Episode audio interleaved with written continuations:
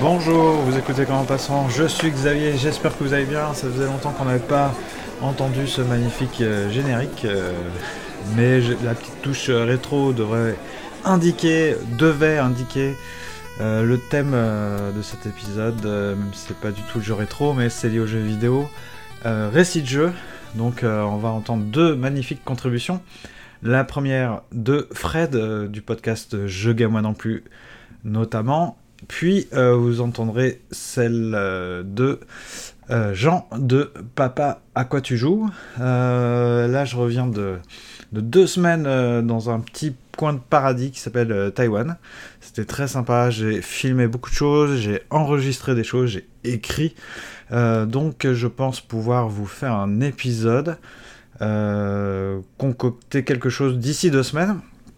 On a pris un petit peu de retard à cause des vacances, mais euh, c'était un mal pour un bien. Donc j'en profite pour vous remettre euh, dans vos oreilles euh, une petite euh, promo de Podcastéo, le, le cercle d'entraide de podcasts, mais surtout une initiative pour vous faire découvrir de nouveaux podcasts. On découvre cette semaine, encore comme la semaine dernière, Jogging Bonito, un podcast mensuel sur le running et ses dérivés, sa culture et son environnement, à base de chroniques inventives et bienveillantes. Euh, donc euh, un podcast que j'écoute moi-même de temps en temps. Si vous, voulez euh, en savoir plus, bah, vous vous rendez sur le site Podcastéo tout simplement, podcastéo.fr ou sur le site de Comment Passant, dans la fiche de l'épisode, je renotifierai tout ça, tout ça. Je suis un petit peu essoufflé parce que là j'ai perdu 20 degrés en descendant de l'avion, quoi, entre le entre Taipei et Paris, ça décalque un petit peu. Donc, euh, récit de jeu, euh, c'est presque une nouvelle rubrique, puisqu'en fait, vous pourrez, euh, comme d'habitude, hein, sur n'importe quel sujet du podcast, mais là, n'hésitez pas, c'est- ça peut paraître plus large. Si vous êtes joueur de jeux vidéo, vous êtes à même de pouvoir contribuer assez facilement, normalement. Il faut en avoir envie, bien sûr, hein, je vous force pas la main. Euh, L'idée, c'est de euh, raconter le jeu, raconter une partie, raconter ce qu'on a éprouvé, ce qu'on a pensé pendant une, euh, session, voilà, par rapport à quelque chose qui est apparu dans, dans une session de jeu. Donc c'est très large et très vague, mais euh, c'est à vous de voir. Est-ce que c'est le jeu qui vous a raconté quelque chose? Est-ce que c'est vous qui vous racontez quelque chose? Après Euh, C'est très large, vous voyez. euh, ça peut être sous la forme d'une pure analyse, d'un témoignage, ou euh, d'une petite nou- nouvelle, hein, pourquoi pas, euh, lancez-vous si vous avez envie d'écrire. On commence avec euh, Fred, que j'ai rencontré à Paris, euh, dans un salon de thé japonais. Alors, euh, bah voilà, je vous, fais écouter. Euh, salut Fred, Salut on n'est pas dans le jeu Game non plus aujourd'hui. Alors non, on n'est pas dans le jeu game moi non plus. Euh, Il se trouve que, que je suis à Paris et, euh, et j'ai décidé de, de- de- de collaborer avec toi pour, euh, pour ton épisode participatif sur, sur les expériences de joueurs. Alors, t'as pensé à quel, déjà à quel jeu? Alors j'ai pensé à un certain jeu qui s'appelle Nier Automata qui est sorti cette année en 2017 et euh, il y a un passage en particulier dont, dont j'aimerais parler. Alors, moi je précise, euh, et du coup, euh, puisque je suis dans le cadre peut-être de certains auditeurs, euh, je n'ai pas fini le jeu à 100%, loin de là, j'en suis à la moitié du deuxième run. Et toi, tu vas parler d'un moment qui arrive. Oui, alors ju- juste un petit disclaimer hein, avant de continuer. Donc Nier Automata, c'est un jeu qui, c'est pas un secret. hein. Aujourd'hui, ça ne l'est plus. Il faut le, terminer plusieurs fois pour en, découvrir toute la substance. Et voilà, si vous n'avez pas encore fait le jeu et que vraiment vous voulez vous, préserver de tout, je vous conseille de ne pas écouter ce que je vais vous dire et de skipper à, la prochaine intervention. Mais si euh, malgré tout vous êtes courageux ou si vous avez fait le jeu tout simplement, euh, bien moi euh, ce dont je vais vous parler, c'est d'un passage qui se, se trouve après avoir terminé le jeu deux fois. Donc, c'est pas un méga spoiler sur l'histoire, mais il y a un truc qui arrive et qui pourrait gâcher éventuellement le plaisir de la découverte. euh. Oui, c'est ça exactement. C'est-à-dire que donc on termine le jeu deux fois. Euh, Je dis pas ce qui s'est passé dans les deux euh, dans les deux runs, hein, mais euh, après avoir vu le, crédit de fin pour la seconde fois, euh, il se trouve qu'il se passe un, événement majeur. euh, c'est vraiment un- l'un des, euh, disons le, climax euh, du scénario. Et c'est à ce moment-là que, que, le jeu, enfin que, les créateurs ont décidé d'intégrer un, crédit, de, les, les, crédits de début en fait. C'est-à-dire qu'il se passe un truc et là il est écrit, présenté par Platinum Games sur fond noir. Et, et, voilà, on a, on a comme ça des, des petites, un petit montage hein, de, de, de, des noms principaux, euh, créateurs, euh, Yoko Taro, euh, musique, Keiichi Okabe, etc. Et moi, ça, ça, me titille parce que c'est un moment qui, est très fort, qui, est assez émouvant en plus de ça, où on a des, des je vais pas aller euh, trop loin dans le détail, mais on a des accès de rage de certains personnages et tout ça. Euh, moi, ça m'a beaucoup touché. En plus de ça, euh, bah, je me dis, tiens, pourquoi est-ce qu'ils décident à ce moment-là de, de, de, nous dire, euh, voilà quel est notre jeu et qui, qui a fait ce jeu-là? Est-ce que ça veut dire qu'on est en train de terminer le jeu? Est-ce que c'est voilà, est-ce qu'on est en train de de, de, partir vers vers l'épilogue? Est-ce que c'est un tremplin vers euh, vers, euh, vers finalement les, toutes dernières minutes. Moi, je ne savais pas à ce moment-là. Hein. Je me demandais, tiens, est-ce que euh, est-ce qu'on est vraiment en train de terminer le jeu? Est-ce que c'est les dernières minutes? Est-ce que c'est le vrai staff roll final? Ou bien est-ce au contraire, est-ce que c'est un crédit Est-ce qu'on vient finalement de terminer l'introduction du jeu? Est-ce que ce crédit est finalement, voilà, tout ce que vous venez de voir, c'était pour vous présenter ce qui va suivre, et c'est ce qui va suivre qui sera important. mais toujours est-il que ce truc-là, ce, ce crédit est euh, évidemment qui se euh, qui culmine avec le, le nom euh, Nier Automata écrit en grand, euh, genre euh, voilà, ça, c'est le jeu.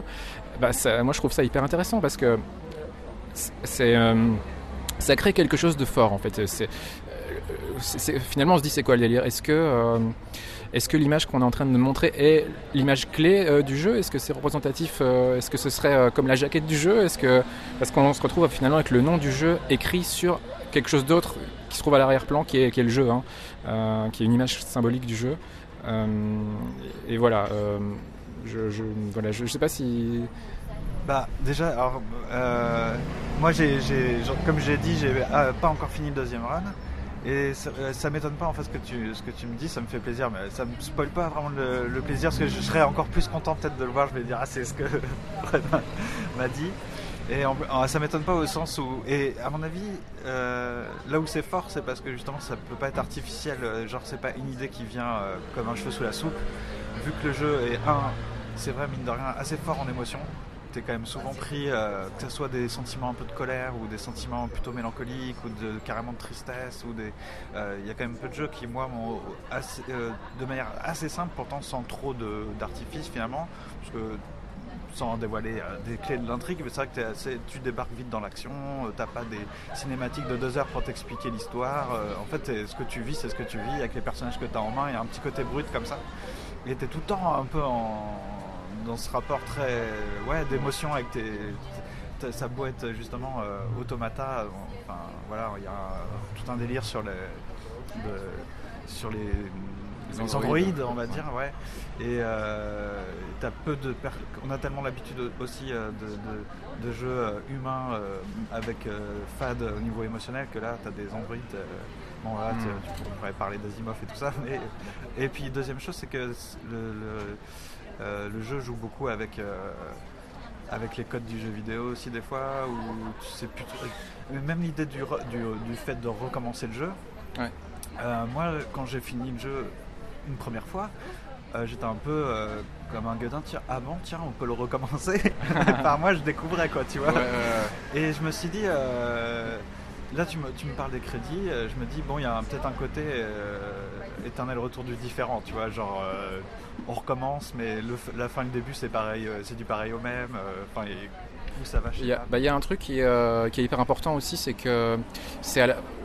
Enfin, comment dire c'est pas euh, c'est pas gâcher le plaisir de dire que ce jeu se passe après la fin du monde finalement. On arrive, on débarque, il y a eu une espèce de cataclysme sur Terre, il a, il y a plus euh, il y a plus d'humains sur Terre et tu joues un androïde qui se bat contre des robots, euh, une autre forme de, de, vie artificielle. Et, euh, ça tu le sais dès le début du jeu, il hein, n'y a pas de il a spoil, mais c'est juste que il une espèce de vanité à tout ce qu'on fait finalement, parce qu'on est les émissaires d'une population humaine qui se battent contre les émissaires d'une population extraterrestre. On est des androïdes contre des robots. Et, tout ce qu'on fait finalement, euh, on se dit, euh, mais mais pourquoi on est en train de faire ça en fait finalement? Et, et pourquoi est-ce qu'on Enfin voilà, ça c'est un, un, point qui est hyper intéressant. Et donc ce côté, euh, la fin de quelque chose, euh, culmine avec, euh, avec ce générique, parce que ce générique-là, c'est à la fois la, fin de quelque chose, le début d'une autre, et c'est la fusion d'un générique de fin et de début, et ça je trouve ça hyper intéressant, euh, d'autant plus que ça, ça, surligne en fait un moment clé vraiment qui, pour moi met vraiment l'accent sur cette vanité dont je parle là, la vanité de ce qu'on est en train de faire. C'est absolument dramatique en fait ce qui se passe, et est une, une colère finalement de certains personnages, de, de, ce qui leur arrive quoi. Enfin, c'est pourquoi est-ce qu'on est en train de faire ça? Pourquoi est-ce qu'on crève pour euh, en tant qu'émissaire de, de, personnes qu'on ne voit même pas euh, Enfin voilà, il y, a un truc qui se passe vraiment à ce moment-là du jeu qui est vraiment une des, pour moi, une des scènes les plus cultes du jeu vidéo en général, euh, toutes catégories confondues quoi. C'est vraiment hyper fort. Et, euh, d'ailleurs, ça m'a fait penser à, à, un manga qui s'appelle Bonne nuit Poun Poun, euh, un manga d'Igno Asano qui, euh, qui est édité en français chez Canap pour ceux que ça intéresse ou qui l'ont lu et qui, euh, fait un petit peu ça aussi, c'est-à-dire qu'à chaque volume, à une page différente dans chaque volume, eh bien on va avoir une double page avec écrit Bonnie Poon Poon. Voilà, avec en gros comme si la page de garde était à la page 150, tu vois, ou 120 ou 140. Enfin ça change à chaque fois et c'est à chaque fois un moment clé et on s'y attend pas.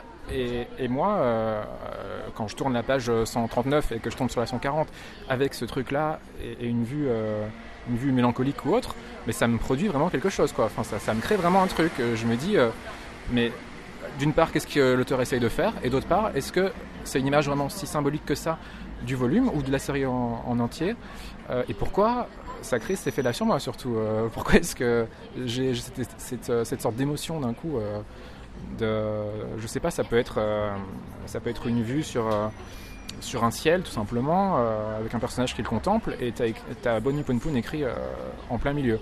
Et tu te dis, tiens, bah, pourquoi à ce moment-là quoi? Alors je sais pas si je vais dire une connerie, mais t'as as un peu ça dans les animés, même que ce soit des One Piece, Naruto, je me rappelle plus, mais je crois qu'il y avait ça en tout cas dans le début de Naruto en dessin animé. Euh, tu sais, des espèces de. Alors, je sais pas du coup, est-ce que c'était la coupure pub Mais tu sais, tout d'un coup, tu as le titre euh, du manga qui apparaît, enfin de l'anime en, en l'occurrence là. Ça, ah oui, oui, oui bah, je pense que c'est euh, pour le coup, c'est toujours euh, à la milieu, enfin à la milieu, à la moitié, la moitié, la moitié de l'épisode, et que euh, effectivement, c'est le fait d'avoir coupé le, la pub qui fait que tu as l'impression que d'un coup il y a le titre alors qu'en fait euh, c'était le lancement pour la pub et on te réintroduit de quoi on est en train de. Enfin, qu'est-ce qu'on va te montrer quoi On va te montrer Naruto. ok, on le saurait pas. du coup, ma remarque, non, c'était pas. C'est un, code. Non, non, mais, je, mais c'est le même principe. Ouais. C'est juste que l'auteur ici a détourné ça. Il l'a détourné pour euh, à la fois pour nous surprendre et pour créer une emphase euh, à, à certains moments. Euh, pour se permettre aussi de, des, des, des, des, jolies doubles pages en fait, hein, juste euh, de se dire euh, voilà, je vais faire un moment qui est très symbolique, qui est très porteur de sens, et je vais euh, faire en sorte que les lecteurs s'en souviennent, que ce, ce moment-là vraiment soit euh, un moment clé, et qu'on le garde vraiment en mémoire. Quoi. Bon, bah écoute, Nier Automata, qu'est-ce que c'est je sais pas. Je, veux, bah je, de toute façon, je vais, je vais pas poursuivre plus que ça sur le jeu parce que j'ai pas envie de ouais. dévoiler ce qui se passe à ce moment-là, ce qui se passe après, ce qui se passe avant. Euh, enfin, ce qui se passe avant, je l'ai dit, c'est la fin du deuxième run. Euh, mais euh, voilà, je vais pas vous raconter non plus l'histoire euh, parce que euh, ce dont je vous parle, c'est vraiment un moment hyper important. Il se passe des trucs importants euh, et l'auteur a décidé de souligner ça. en nous présentant finalement la liste des gens qui ont travaillé sur le jeu quoi. Bon bah merci d'avoir euh, participé, euh, merci beaucoup. Mais je t'en prie. Bah, ça fait toujours plaisir de te voir à Paris euh, pour ce passage. Et Avec grand plaisir. Où est-ce que on, on, parle, je parle tout le temps de jeux moi non plus, mais on, peut te lire aussi. oui, on peut me lire effectivement. De, de parler. oui, bah, bah écoutez, vous pouvez déjà effectivement m'écouter sur sur Jeux moi non plus, le podcast consacré à, à l'analyse de jeux vidéo, qui d'ailleurs a, a, rejoint Nesblog récemment. Et euh, vous pouvez me lire sur, euh, sur le site Bodeuil, euh, qui est un site euh, consacré à la bande dessinée. Moi, je, je m'occupe de la partie manga. Euh, et vous pouvez me lire aussi dans le magazine Atom, qui, qui est un magazine ben, consacré également au manga. Voilà. Eh ben, merci. Merci à toi. Voilà, euh, vous avez écouté Fred, on était au Matcha, c'est un salon de thé japonais qui se situe au 161 rue Saint-Charles, dans le 15e. C'est pas un coin hyper touristique, mais si vous êtes de passage dans le 15e, c'est une bonne adresse. Et maintenant, nous écoutons Jean euh, du podcast euh, Papa à quoi tu joues? Euh, je vous annonce pas le jeu ni rien. J'ai trouvé sa contribution hyper savoureuse et sympathique. Comme à l'habitude, c'est à toi, Jean. Il est 9h. Je reçois un email me disant que j'ai été choisi. Je dois cliquer sur un lien et m'authentifier pour avoir accès à ce Graal. Le téléchargement se lance. Ma connexion ADSL 1 méga, connexion rapide pour l'époque, me dit que les quelques gigaoctets à télécharger prendront une bonne partie de la journée. Alors je laisse mon Mac et je pars à l'école d'art.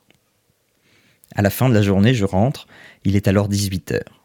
Il me reste encore quelques centaines de mégaoctets à télécharger. Il est 20h.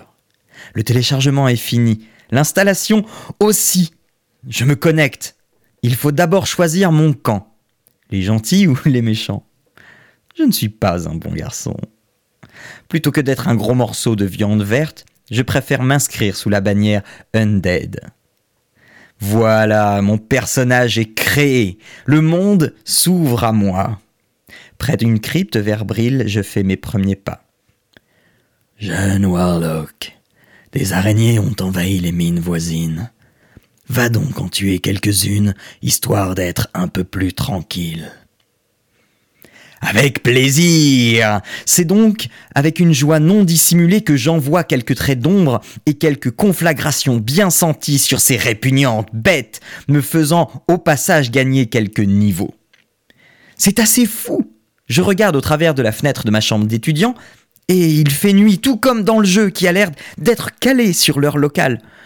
D'autres joueurs sont là, à côté de moi, et nous sommes tous ensemble à chercher comment trouver ce satanique coffre caché dans la forêt près d'un champ dont les gnolls ont pris possession. Ma barre de niveau ne progresse pas assez vite à mon goût.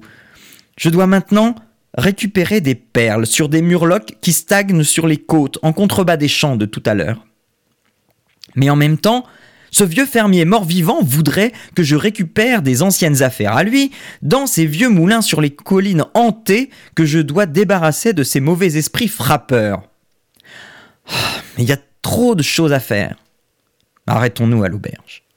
J'y croise encore de nombreuses personnes, et il semblerait qu'il s'y passe des choses étranges à la cave. Mais c'est fou ça Où que j'aille, il y a quelque chose à faire. Attendez je n'ai plus de place dans mon journal de quête. Et je n'ai même pas encore pu visiter Undercity, la capitale de mes semblables. J'ai enfin écumé tous ces champs et nettoyé les moulins délabrés quand, enfin, je pousse les portes de la capitale. Les émotions m'envahissent. Ce lieu chargé d'histoire auquel j'ai déjà assisté quelques années auparavant. Le retour du fils prodigue, la trahison, la mort du roi. Je peux entendre les murmures des fantômes de ces histoires. Ce sont vraiment ces terres que je suis en train de fouler. La cité a été possédée par ceux de ma race. Elle est dorénavant mon nouveau foyer. Je peux ici évoluer, apprendre de nouveaux sorts, apprendre des métiers, me fabriquer des armures, des armes, marchander, fonder des guildes et prêter allégeance à notre reine, celle-là même qui nous a libérés du joug du roi Lich. On me donne de nouvelles quêtes à faire, mais cela n'en finira-t-il donc jamais? Je sens que je fais partie d'un morceau, d'une nouvelle page de l'histoire du jeu vidéo. Mais il est déjà 4 heures du matin et j'ai cours demain. Je n'ai pas envie de dormir. Je vais encore continuer car ce monde va continuer de vivre quand je serai déconnecté. Jamais je n'ai vu le temps passer si vite. J'ai 24 ans nous sommes en janvier 2005 et je viens de faire mes premiers pas dans la bêta test de World of Warcraft. Alors quant à moi, je n'ai pas eu le, temps non plus de faire mes devoirs euh, suite euh, à ce que je vous ai dit plus tôt. Donc euh, je, je n'ai pas écrit, je voulais écrire, décrire à la manière d'un témoignage une partie, une session, un match de Rainbow Six Siege par exemple. mais je pense qu'il faudrait vraiment travailler ça longtemps, plus longuement pour que ce soit agréable et tantinet intéressant. Donc je vais être flemmard, mais je vais quand même vous parler de, quelque chose qui m'a marqué dans mon expérience de joueur de jeux vidéo, c'est le fait d'avoir joué en fait la première fois à Another World. Donc à l'époque, je crois que j'avais joué sur Mac. Donc c'est le jeu d'Eric Chahi, c'est sorti en 91. Aujourd'hui, vous pouvez télécharger ce jeu sur différentes plateformes. Euh, PC, euh, console PS4, Xbox, euh, il est même sur smartphone, il y a une édition 20e anniversaire qui est sortie, enfin voilà, il y a, de quoi faire. Donc à l'époque l'éditeur c'était Delphine Software Interactive, voilà, c'est un jeu qui a marqué aussi, mais qui m'a marqué moi, je, vais juste en rester là, je vais pas vous faire le, le topo d'Another World. Moi ce qui m'a marqué c'est que c'est le premier jeu en fait euh, qui euh, m'a vraiment. Déjà, c'est un des premiers.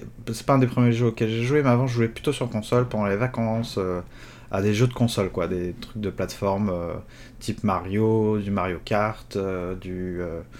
je jouais à des trucs sur, je sais plus c'était Amiga ou Amstrad de temps en temps, des trucs genre karaté, je sais pas quoi, karatéka.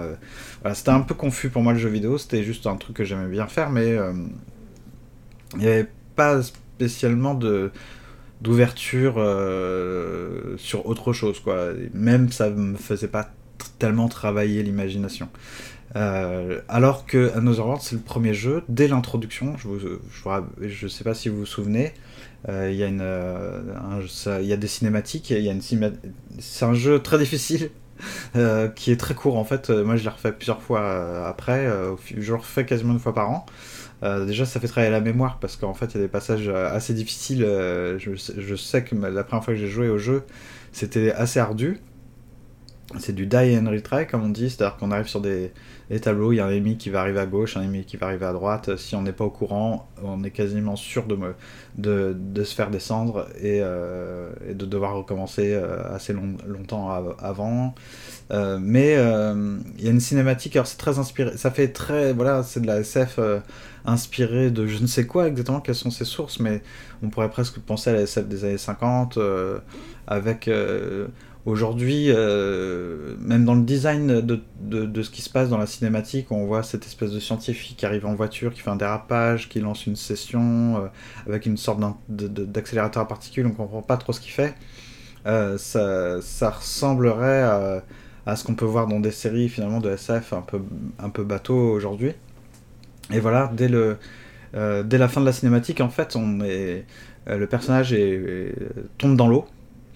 Et euh, c'est à, nous, joueurs, de comprendre que bah, faut appuyer sur la flèche du haut pour que le personnage remonte à la surface, sinon on, coule dès le début et on meurt dès le début. Et, voilà, c'était mon, petit passage voilà, qui m'a marqué. Le jeu dans son entier, puis plus tard d'Eric Chailly également, euh, Flashback, ça se rapprochait encore plus euh, de ce, que, ce qui me plaît dans la science-fiction. Un univers très euh, un peu cyberpunk, voilà, avec des néons. Bah, il y a un jeu d'ailleurs qui va sortir, j'espère, en 2018, je crois que ça s'appelle Néon. Neon. donc c'est le premier jeu, en tout cas, je crois, ouais, le premier jeu qui m'a un peu mis une claque, un peu fasciné. Euh, où je me suis rendu compte que, que en fait, ça me plaisait dans, les jeux euh, de contempler, d'admirer ce qui se passait à l'écran, de pas faire que du gameplay, mais d'apprécier la vie, euh, la vie qu'il y a sur un tableau, les petits détails du mouvement. Pourtant, c'est très simple, très épuré, mais chaque gameplay, même ce qu'on fait, raconte un peu une histoire, quoi. C'est-à-dire que c'est un élément, un mouvement pas anecdotique. Euh, vous voyez, si vous êtes dans un platformer, euh, si vous êtes sur Mario, vous allez à gauche ou à droite, je veux dire, en dehors de vouloir d'avancer, en dehors d'avancer dans le niveau, le fait que vous soyez à gauche, vous allez à gauche ou à droite, ça, ça fait pas, ça raconte pas tellement une histoire. Vous dites pas Mario est allé à gauche, Mario est allé à droite. Alors que dans Another World, je trouve que euh, chaque mouvement, aucun mouvement n'est anodin, parce qu'on n'a pas le droit de trop de perdre du temps en plus, de, s'égarer, parce qu'il y a souvent un ennemi qui va venir à un certain moment. Si on traîne, euh, on, va être dégommé et on pourra rien faire. et pourtant, on n'a pas l'impression que c'est linéaire. Donc c'est un jeu pour ça qui m'a qui, qui m'a marqué. Et euh, oui, je voulais vous reparler de cette première séance là, parce que dès le premier tableau, il va s'enchaîner, euh, enfin, on va sortir de l'eau, et euh, il va s'enchaîner tout un tas de choses dans la même, dans la même veine. C'est pas du QTE, ça, pourrait presque être une logique de QTE, au sens où il va falloir être très précis dans, l'exécution de, ce qu'on va faire, mais il n'y a pas de flèche qui a. Aujourd'hui, on fera la même scène avec appuie euh, sur la flèche du haut à, tel moment pour éviter euh, la grosse sangsue. sauf que là, il n'y a, aucune indication, il fallait tout trouver tout seul. et voilà. Voilà, voilà, c'est ce moment qui m'a fait aimer ça, le côté contemplatif, poétique dans, dans les jeux vidéo. voilà, donc pour, je vous le rappelle, hein, mais vous pouvez envoyer des contributions de cette nature euh, comme, euh, comme Jean et Fred l'ont fait euh, à longueur d'année. Et puis si c'est pas les récits de jeu qui vous intéressent, c'est valable pour tout autre sujet. bah voilà, je publierai cet épisode comme prévu samedi 25 il me semble. Et puis après on repart sur les rails. voilà, on aura décalé comme en passant d'une semaine. C'est pas bien grave. Merci d'avoir écouté et à très bientôt et rendez-vous sur les réseaux sociaux. Et si c'est pas déjà fait, n'oubliez pas de mettre 5 étoiles au podcast sur iTunes. Salut, salut